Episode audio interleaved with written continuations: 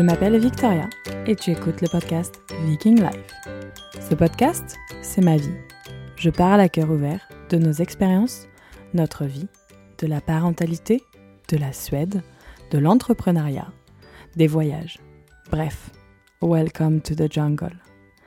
Avec ou sans invité, je veux vous partager mes meilleurs conseils, parler de sujets tabous, mais je veux surtout vous faire rigoler et voyager. Alors mets tes écouteurs. Cette semaine, je t'emmène découvrir Charlène, une passionnée de l'enseignement. Elle travaille à son compte pour aider les apprenants dans les stratégies d'apprentissage et à mi-temps dans une école maternelle. Dans cet épisode, nous allons aborder le rythme à l'école maternelle, la confiance en soi, l'encouragement, la différence entre troubles et difficultés, le rôle des parents, bref, un bel épisode rempli de, bien de bons conseils. Pardon.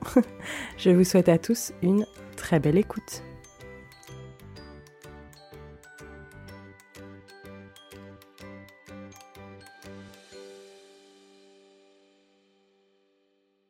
Bonjour Charlène. Bonjour Victoria. Ravie de t'avoir euh, sur le podcast aujourd'hui. Est-ce que tu peux te présenter s'il te plaît? Oui. Euh, donc moi c'est Charlène, euh, je travaille dans l'enseignement depuis un peu moins de 10 ans maintenant. J'ai fait moi une licence en sciences de l'éducation et ensuite un master en enseignement et formation. Donc une formation vraiment très traditionnelle. C'était à Nantes? Non, c'était à Aradon.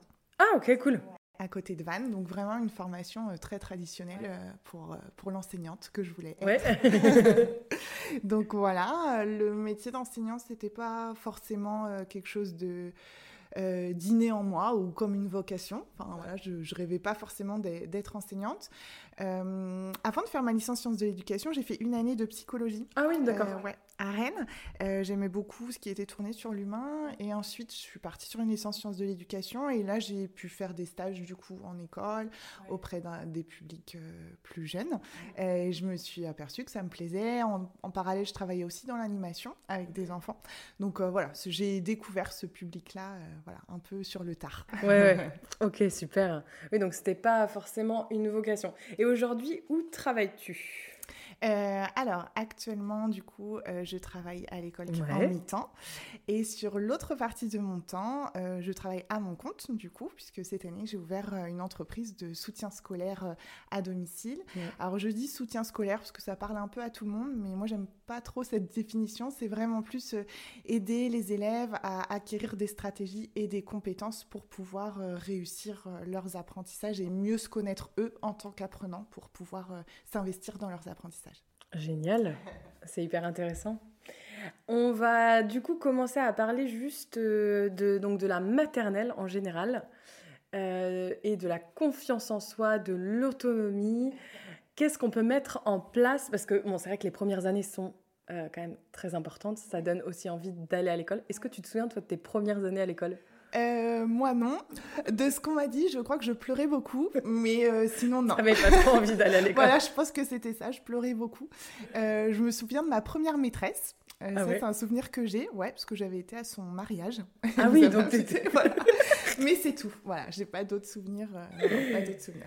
Qu'est-ce qu'on peut mettre en place pour favoriser l'envie d'aller à l'école, justement?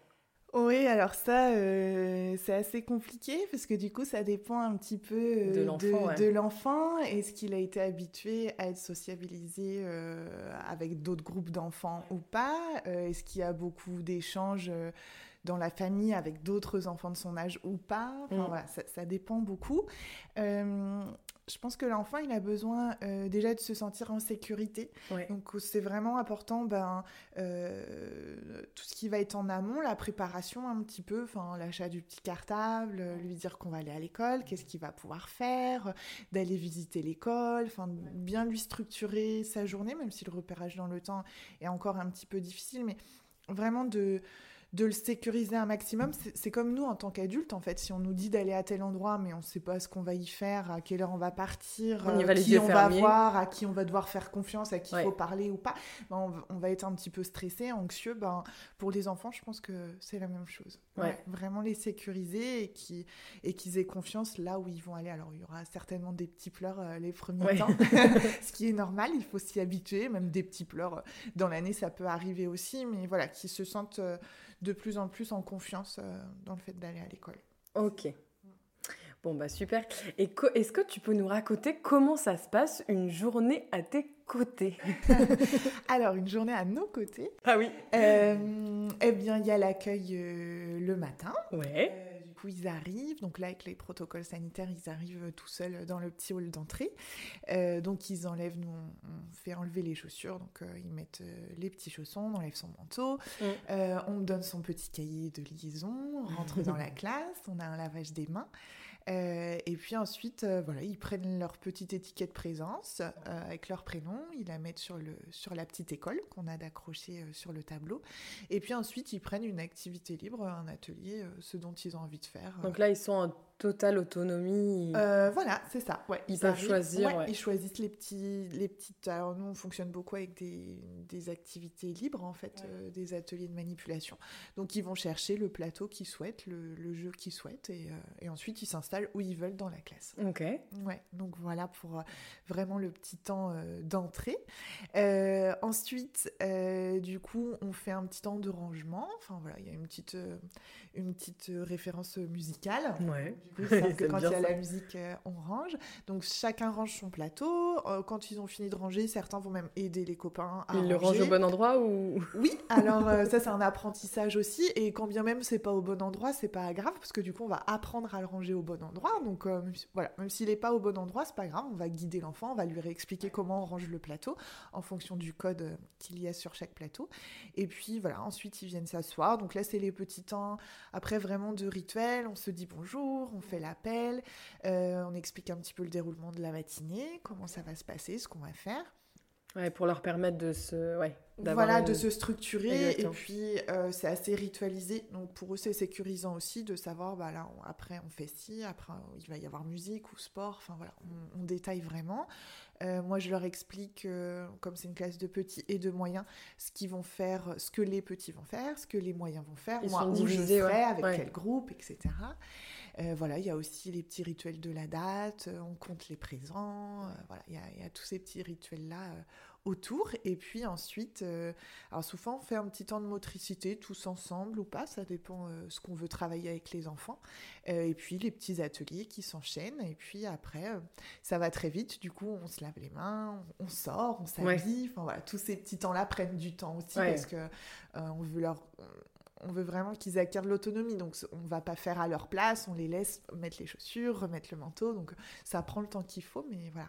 Et il y en a pas justement qui râlent en disant non, est-ce que tu peux m'aider? Est-ce que tu peux mettre mon manteau? J'arrive pas. Euh, alors, certains vont nous dire j'y arrive pas. Donc, du coup, bah, là, ils sont en demande d'aide. Ils râlent pas, en fait. Ils veulent juste que l'adulte leur montre ou les aide.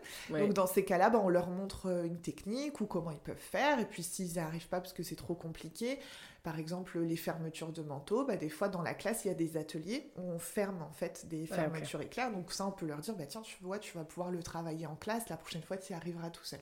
Et donc, euh, vraiment les encourager. Ouais, vraiment. Mais en fait, l'encouragement, c'est vraiment... Euh, et j'écoutais l'autre jour une émission sur ça, sur l'encouragement.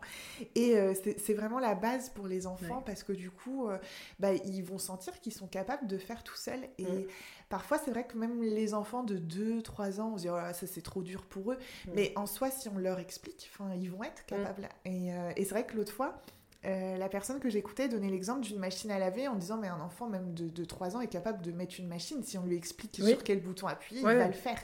Et du coup c'est ça c'est vraiment... c'est très ritualisé ça reste tout le temps la même chose voilà euh. c'est ça. Et c'est en fait vraiment leur montrer une première fois en leur disant bah, est-ce que tu veux que je te montre? Alors s'il dit non bah, il est réfractaire il a peut-être pas envie de le faire tout simplement. S'il nous dit oui bah on le montre et après il va y arriver tout seul. Vraiment. De, de, de l'encourager et, et Et souvent, on pense que voilà, l'enfant est petit, il peut pas le faire, mais alors ça, j'y crois pas du tout. je pense que vraiment, il faut, faut, faut leur donner le, le courage de le faire. Si c'est trop dur, bah, c'est pas grave, on refera une prochaine fois, on va s'entraîner et puis on y arrivera. Ouais. C'est génial. non, mais c'est ça leur permet donc de, de, grandir en autonomie et aussi d'être je pense qu'il y a une certaine fierté. Ok, j'ai réussi à mettre une machine à laver ou mettre chaussures tout, tout seul. Oui, c'est ça. Et du coup, ils, bah voilà, ils gagnent en autonomie. Ils sont responsables d'eux-mêmes, de ce qu'ils font. Enfin, Et c'est ce qu'on veut pour de futurs adultes. Donc, euh, c'est vraiment ça le but. Ouais. C'est de leur donner euh, des belles valeurs dès, dès, le début, en fait. Bah, du coup, c'est vrai que que faire pour aider à l'autonomie Nous venons d'y répondre. c'est ça. Donc euh, là, on va. Ah oui, et euh, là... ah oui, donc là, on a fait les temps euh, dans l'école. Et après, ils vont manger. Est-ce que tu manges avec eux? Non. Non, non, c'est la cantine municipale en fait. C'est ah oui, hors école. Ok. Donc ils vont manger à la cantine et après, il y a les petits temps euh, de repos, de sieste Oui, c'est ça. Il y a un petit temps de repos. Donc là, bah, il y a le passage aux toilettes, euh, le déshabillage, le couchage. Euh, Et pareil, ils font en autonomie oui, tout ce qui est Ouais, ouais, en autonomie. Et puis le temps de sieste. Et puis ensuite, bah, il y a le réveil, pareil, euh, en autonomie. Chacun mm. prend le temps, il se rhabille. Euh, enfin, voilà, on range les, petites, euh, les petits couchages. Et puis ils reprennent des petits ateliers. Et après, rapidement, on arrive au temps de la récréation. Donc voilà, c'est un petit peu, c'est assez ritualisé en fait. Entre le matin et l'après-midi, c'est.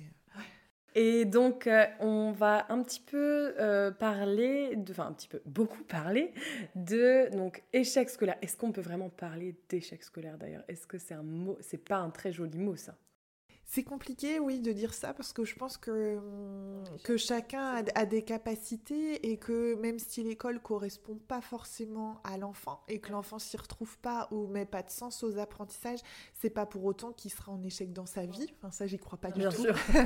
Donc, euh, je pense qu'on peut plus dire, voilà, être en difficulté réellement. Et je pense que voilà, certains enfants euh, aiment l'école et se sentent bien dans ce système d'apprentissage et seront très scolaires et voilà. D'autres auront des difficultés mais vont réussir à les dépasser à un moment donné et à poursuivre leur scolarité.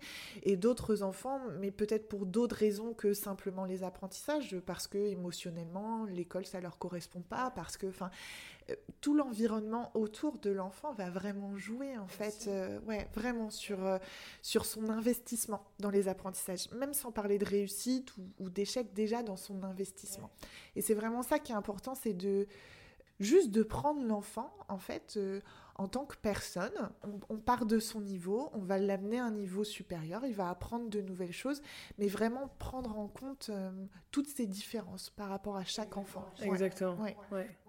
Parce que c'est vrai que hum, le système, il y a un système, il y a aussi des programmes, il faut que les enfants apprennent, mais après, derrière, il y en a qui apprennent pas forcément au même rythme, qui apprennent pas apprennent forcément... pas tous au même rythme. Et les, programmes, ils sont là un petit peu pour, pour donner une norme, en fait, au niveau des apprentissages et, et nous dire, bah voilà, un enfant de 7 ans, à la fin de son année scolaire, il est capable de faire ça, ça, ça, mm. et, ça nous permet de, de programmer un petit peu les apprentissages par rapport à l'enfant, que ce soit à l'école élémentaire ou que ce soit au collège. Enfin, voilà, ça nous permet d'avoir une progression et de l'amener petit à petit vers un niveau supérieur. En fait, c'est vraiment ça.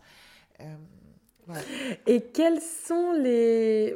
quelles sont les principales raisons des difficultés d'apprentissage? Qu'est-ce qu'on peut... Euh, Je pense que ce qui est important déjà, c'est de différencier euh, ce qui est de la difficulté et ce qui relève du trouble. Parce que du coup, on est sur deux choses différentes. Euh, si on parle de troubles, du coup là on est vraiment sur quelque chose de cognitif et donc euh, quelque chose au niveau développemental qui est compliqué pour l'enfant. Donc là c'est différent. On va, on va pouvoir positionner ce trouble, ça va être comme les troubles, euh, par exemple, euh, du développement euh, du langage écrit. Hein, on dit ça maintenant, mais c'est tout ce qui est lié à la dyslexie. Voilà, c'est vraiment développemental. ça va vraiment être lié à quelque chose de cognitif et c'est quelque chose vraiment de persistant. Et ça, je pense que c'est un, mot important. Ça veut dire que le, la, la, difficulté va vraiment persister dans le temps et l'enfant va être résistant malgré toutes les adaptations qu'on va mettre autour pour lui. Alors qu'une difficulté, l'enfant va être résistant à une notion ou à une nouvelle compétence, mais ça va être non persistant. On va mettre en place des choses, alors euh, soit sous forme d'atelier ou une adaptation, une différenciation en classe, qui va faire qu'il va réussir à surmonter à un moment donné cette difficulté et poursuivre dans ses apprentissages. Donc c'est vraiment ça la différence et c'est très important parce que du coup au niveau de la prise en compte de l'enfant, ça va vraiment être, différent du coup pour lui au niveau des apprentissages. Comment euh, vous, en tant que du coup enseignante, vous pouvez euh, mettre un diagnostic Enfin, je sais que du coup vous, avez des doutes, vous mettez un diagnostic sur les troubles par exemple. Alors nous du coup, si on voit, euh, nous on n'est pas apte à, statuer sur un trouble ou voilà, parce que ça relève vraiment de, compétences neuro, donc c'est pas du tout notre notre but en tant qu'enseignant. par contre, du coup, nous on va pouvoir voir les difficultés chez l'élève, voir si c'est persistant et si l'élève vraiment résiste à tout ce qu'on va lui proposer. Et dans ces cas-là, si on voit que ça résiste et que l'évolution elle est assez faible ou voire il y a peu d'évolution et du coup ça entrave vraiment ben, euh, son parcours d'apprenant parce que du coup il va pas pouvoir aller plus haut que ce qu'on lui demande. Euh, du coup, on va pouvoir rencontrer les parents déjà dans un premier temps, leur faire part de, de nos observations, et puis euh, en fonction des difficultés, peut-être proposer aux parents euh, de prendre rendez-vous avec un partenaire extérieur, alors que ce soit les orthophonistes, les psychomotriciens, enfin voilà, tous les partenaires extérieurs liés à l'éducation. et puis et puis ensuite, on voit en fonction des bilans, voilà, ouais, on voit comment ça évolue. C'est vraiment important de prendre euh, petite étape par petite étape. Faut pas... On n'est pas là pour juger et mettre une étiquette ou quoi que ce soit. Non, on est là juste pour voir, bah, là on voit que ça fonctionne pas. Est-ce qu'on pourrait pas faire appel à tel ou tel partenaire pour voir comment ça évolue, s'il peut nous, nous faire un bilan que nous on peut pas faire en classe. Et donc après ça, bah, on attend le bilan et puis on voit du coup ce qu'on peut faire. Puis après, vous pouvez mettre d'autres euh, choses en place ou ouais, avoir des pistes pour euh, aller plus loin. Ok. Et comment, donc, si nous avons un enfant donc, qui a des difficultés d'apprendre, des choses comme ça, comment nous, en tant que parents, on peut aider cela? Est-ce qu'il est y a des choses qu'on peut mettre en place, nous? Ou est-ce que faut voir avec l'enseignant euh, directement, peut-être? Bah, euh, non, c'est vous qui connaissez votre enfant. euh, non, non, vous, vous, déjà les parents, c'est vous qui connaissez votre enfant. Enfin, vous l'avez tout le temps, même si nous on l'a une bonne partie à l'école. Euh, mais ce que vous allez essayer de mettre en place sera forcément porteur, parce que soit ça va marcher et vous allez vous dire ah bah super, euh, cette technique ça fonctionne pour le moment.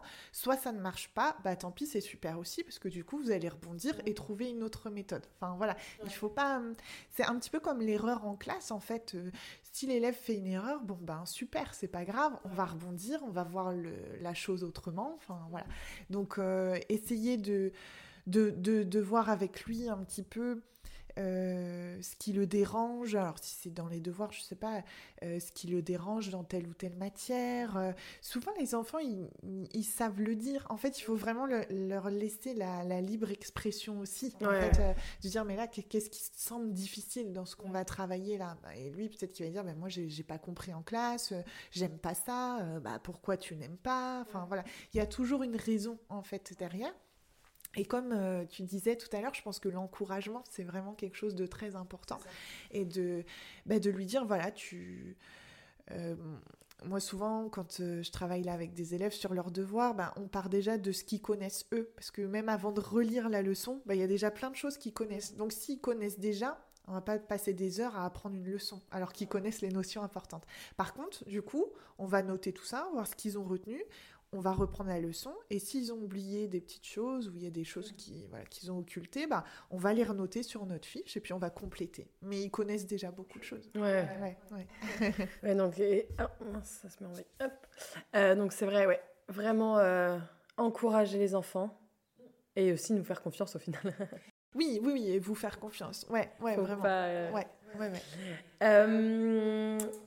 Est-ce que, est que tu peux nous raconter un petit peu sur quel type, ou je ne sais pas après s'il y a peut-être euh, le secret professionnel qui rentre en compte, mais euh, quel type d'enfant tu vas aider dans ton, alors, ce sont des enfants. Euh, alors, il y, a différentes demandes. soit c'est pour vraiment du soutien scolaire, on fait les devoirs le soir, donc euh, voilà. Alors même si on fait euh, juste les devoirs entre guillemets, moi je mets toute une démarche en place. Enfin, du coup, comme je te disais, euh, partir déjà de ce que l'élève sait, faire beaucoup de métacognition, donc c'est-à-dire qu'est-ce que tu as retenu sur ça. Et puis oui, c'est beau, c'est vraiment j'amène vraiment une, une démarche d'apprentissage derrière. C'est pas juste on fait les devoirs. donc voilà, donc il y a ce type de demande. Il y a aussi des demandes plus précises où, euh, par exemple, un enfant, euh, les parents vont me dire, bah voilà, il a beaucoup de difficultés en compréhension écrite, par exemple. Donc moi, je vais, là, du coup, je prépare moi ma séance et on va travailler vraiment les stratégies de compréhension, etc. Euh, ça peut être la même chose dans le domaine des mathématiques, par exemple, sachant que souvent, les difficultés d'apprentissage, si elles sont liées aux maths, parfois ça peut être juste un symptôme, en fait, d'une cause plus importante. Enfin, pour moi, les difficultés, je les vois comme quand on est malade, c'est le symptôme de quelque chose. Euh, je vais vous dire n'importe quoi. J'ai des difficultés à respirer, ah ouais, mais ça c'est parce que tu as toussé, tu as eu un rhume, etc. Sauf qu'en fait, peut-être que derrière, il y a vraiment une cause plus importante et que vous avez une pathologie enfin, pulmonaire. Ok, voilà, j'extrapole, je sais pas si mon exemple est, est bon, mais c'est un petit peu ça, c'est-à-dire que des fois, la difficulté, c'est un symptôme, mais qu'en fait derrière il y a une autre cause. Par exemple, euh, si on me dit euh, oh bah voilà euh, mon enfant vraiment la résolution de problème c'est très compliqué. Mm. Mais sauf que du coup derrière la résolution de problème il y a la lecture déjà. Comment il se sent en lecture? Est-ce qu'il est dans le dans le décodage encore ou est-ce que c'est beaucoup plus fluide? Et déjà si on n'a pas une lecture fluide, ça veut dire que lui quand il lit un énoncé de problème, il est encore dans je décode chaque son de mon mot. Donc du coup il ne peut pas retenir ce qu'il est en train de lire puisqu'il est que dans le décodage.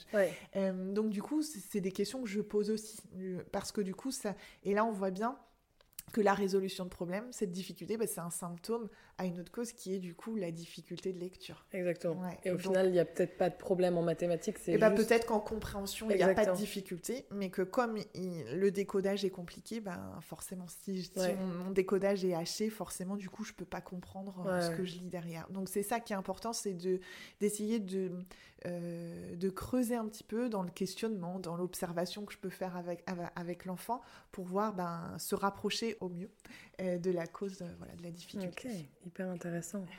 Et jusqu'à quel âge tu les aides? Euh, alors là, c'est jusqu'au niveau troisième. Euh, Parce qu'après, ça devient quand même plus spécialisé au niveau du lycée. Donc non, déjà jusqu'au niveau troisième. voilà.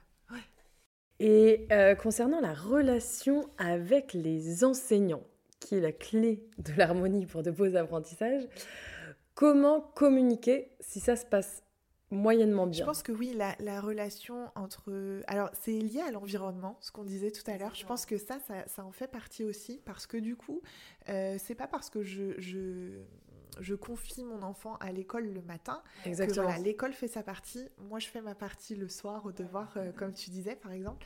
Non, c'est pas ça. C'est vraiment un, travail, d'équipe, de collaboration et de confiance, en fait, vraiment. Euh, nous, on fait confiance aux parents, les, les parents nous font confiance, et du coup, l'enfant va nous faire aussi confiance, puisqu'il voit qu'il y a un bon lien avec ses parents. Donc, si ses parents sont en confiance avec nous, pourquoi lui le serait pas enfin, et, c'est vrai que ça, c'est hyper important. Et je pense que c'est le dialogue, en fait, qui est la clé, vraiment.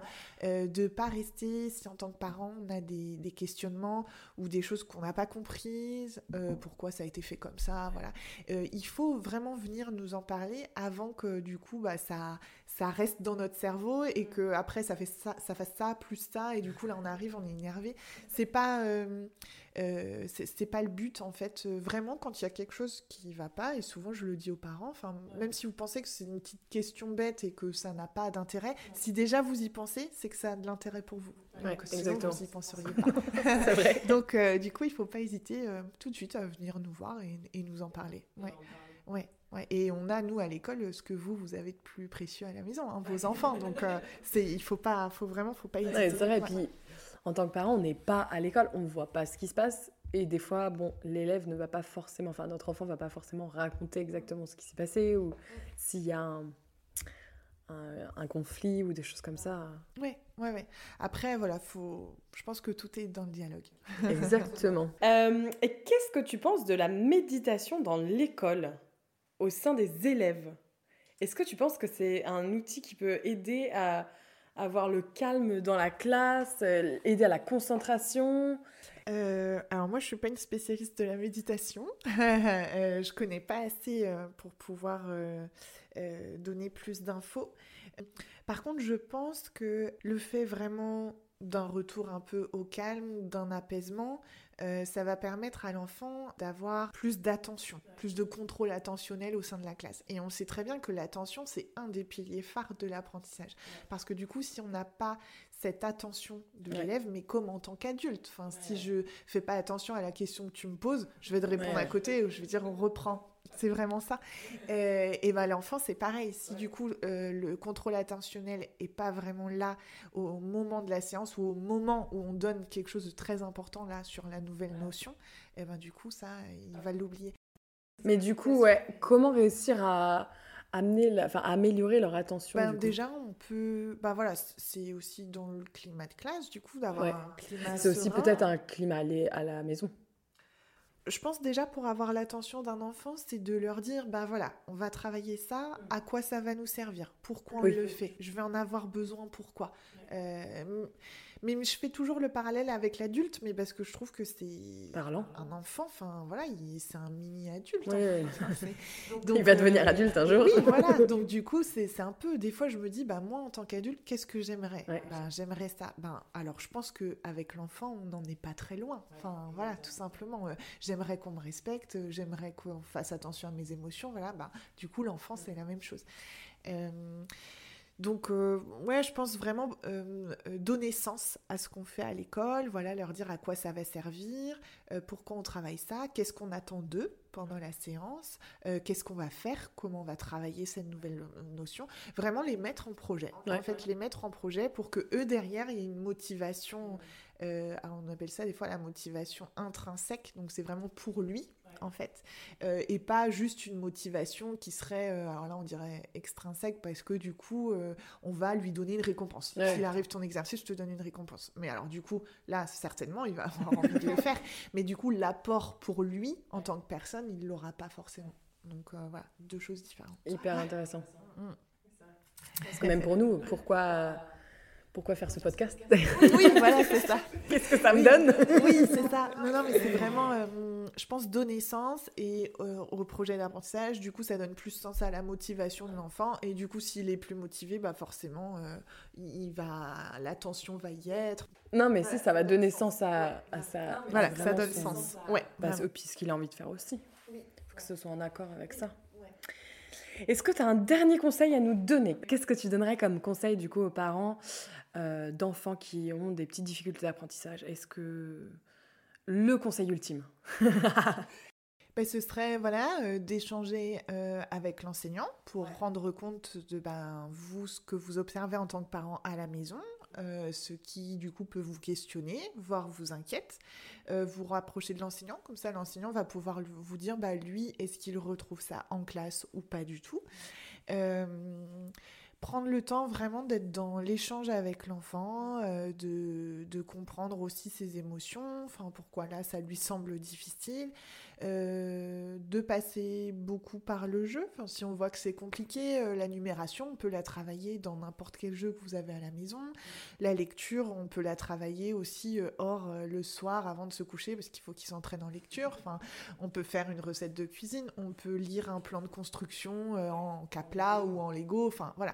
En fait, il faut détourner un petit peu ce qui paraît très scolaire parfois euh, pour pouvoir bah voilà donner envie à l'enfant d'eux. Bah tiens t'as envie de faire telle construction. Bah ok mais moi je sais pas faire. On va devoir lire le plan de construction. Voilà. Euh, et même s'il le lit pas tout c'est pas grave. Vous lisez une partie vous lui donnez vous demandez de continuer. Enfin voilà ça peut euh, c'est des petites techniques comme ça et, vraiment bah, l'encourager, euh, lui dire bah voilà là tu, enfin c'est vraiment une force là, tu as vraiment réussi à lire, c'est bien pour toi, enfin voilà, qu'il soit heureux et investi dans ce que vous lui proposez à la maison. Je pense que c'est le plus important. bon, bah c'est parfait. Euh, est-ce que tu peux nous nous donner ta page Facebook si euh, jamais on veut te suivre? Alors, il me semble qu'à apprendre, il y a une majuscule, et le deuxième apprendre aussi. voilà, apprendre à apprendre, et puis... Et puis voilà, merci pour ce podcast. Bah, merci beaucoup. Merci d'avoir accepté et à très bientôt Charlène. Au revoir.